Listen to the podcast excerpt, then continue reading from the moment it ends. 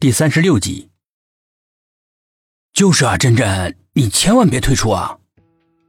董一奇接着劝道：“那也等我办完手头上的事再说。”苏应真不顾他们的挽留，下了楼。田梦看着他的背影，冷笑了一声：“架子还不小，这么多人请都请不动他。真真是性情中人，又不懂得掩饰，难免会这样。”沈志远替他辩解道：“其实人蛮好的。”“嗯，就是娇气了点儿。”董一奇认可道。薛品涵看着他的背影，怅然若失。这一切都被田梦尽收眼底。苏应真一路赶到那个菜场，找到那个卖鱼的老板。他对苏静轩的记忆非常深刻，因为他给了他一百块钱，不用他找。哦，他说的那个事情确实有。于老板说道：“我当时呢，怪不好意思的。哎，他却无所谓，说要不是这个衣服是他妹妹读书的时候用攒的零用钱给他买的，意义重大，他早就扔了。你看得见他？”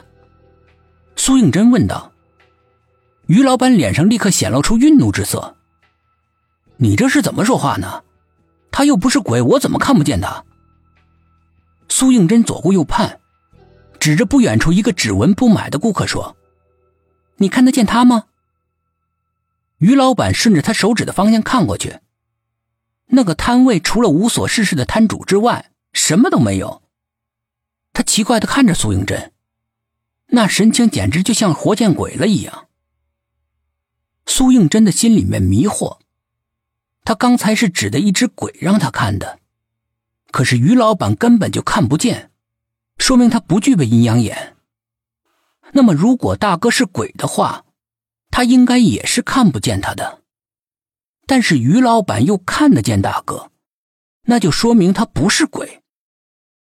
没有理由董银会看不见他呀，这究竟是怎么回事？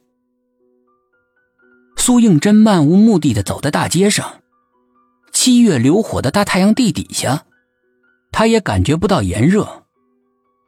突然，他想到季末受伤昏迷之前说的那半句未完的话，想着他已经住了好几天的院了，应该是有所好转了，于是立刻赶往了医院。可等到苏应真赶到医院的时候，医生告诉他已经出院了。他是一个人走的吗？不，黑衣人接走他的。黑衣人。苏应真心里面咯噔一下。他连忙往季末的家里赶。走到他家的门口，苏应真警觉的向四周打量了一下。大概是夏天的中午，楼道里面非常的安静。他抬起手敲着门，清脆的敲门声在寂静的环境里面听起来，不知道为什么总是觉得有点异样。回答他的是死寂。难道里面已经发生了什么事情了？苏应真不敢往下想，他刚准备找个东西砸门，门却自己从里面被人推开了。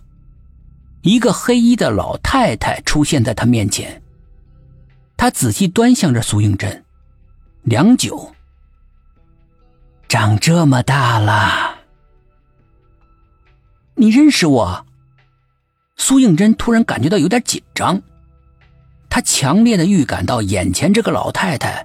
会揭露出一些他所不知道的真相来。当然认识了，我和你奶奶还是很好的朋友呢。老太太和蔼的说，一面把苏应真让到家里。恕我冒昧，请问您是？苏应真好奇的问道。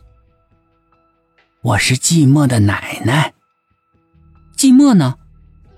苏应真没看到他，心里面难免有些不安。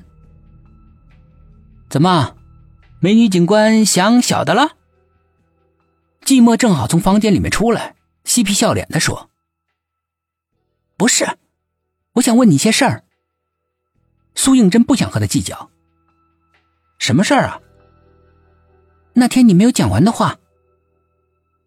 寂寞想了想，敲了敲脑袋，一副恍然大悟的样子。哦，你是想问我关于你大哥的事情对吧？苏应真点了点头。